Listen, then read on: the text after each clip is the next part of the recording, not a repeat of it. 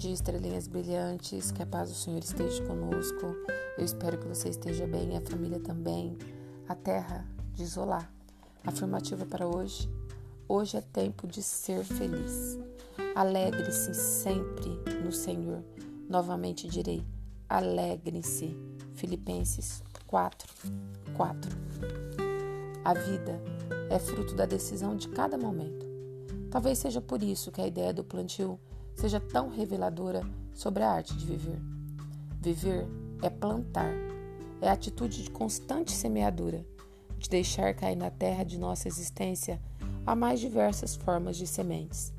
Cada escolha, por menor que seja, é uma forma de semente que lançamos sobre o canteiro que somos.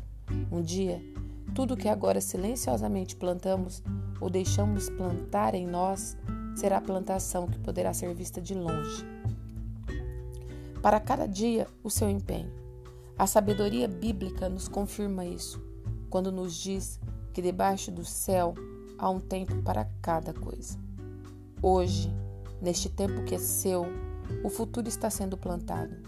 As escolhas que você procura, os amigos que você cultiva, as leituras que você faz, os valores que você abraça, os amores que você ama, tudo será determinante para a colheita futura.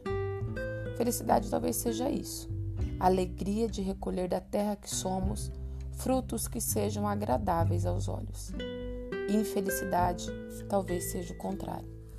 O que não podemos perder de vista é que a vida não é real fora do cultivo. Sempre é tempo de lançar sementes, sempre é tempo de recolher frutos, tudo ao mesmo tempo. Sementes de ontem, frutos de hoje sementes de hoje, frutos de amanhã. Por isso, não perca de vista o que você anda escolhendo para deixar cair na sua terra. Cuidado com os semeadores que não lhe amam. Eles têm o poder de estragar o resultado de muitas coisas. Cuidado com os semeadores que você não conhece. Há muita maldade escondida em sorrisos sedutores. Cuidado com aqueles que deixam cair qualquer coisa sobre você. Afinal, você merece muito mais que qualquer coisa.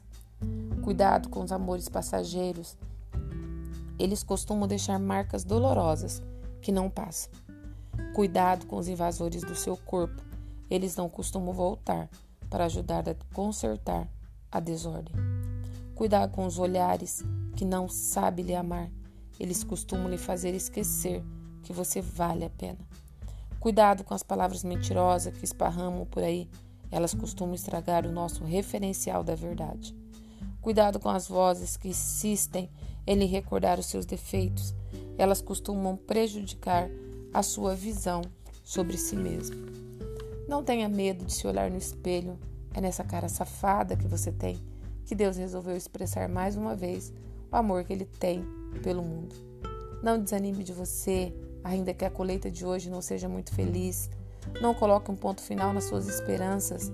Ainda há muito o que fazer, ainda há muito o que plantar e o que amar nessa vida.